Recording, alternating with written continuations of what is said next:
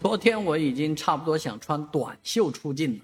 了，啊，确实很热。而今天细雨蒙蒙，这个天气真的变化太快了，啊，从那么热、那么晴朗的天转入阴冷，只是二十四小时的事情，啊，这个雨是早上还不相信这个雨会真的这样湿湿哒哒的下下来，想想可能就是一个毛毛雨呢，啊，没想到这个雨已经啊不小了。啊，那根据气象局的预告来讲的话呢，啊，周末甚至到下周，真正的上海呢就会进入到极寒的天气，呃，真正的雪将会迎来。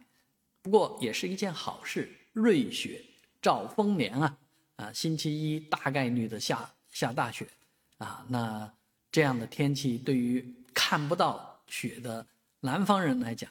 这确实是个好消息啊。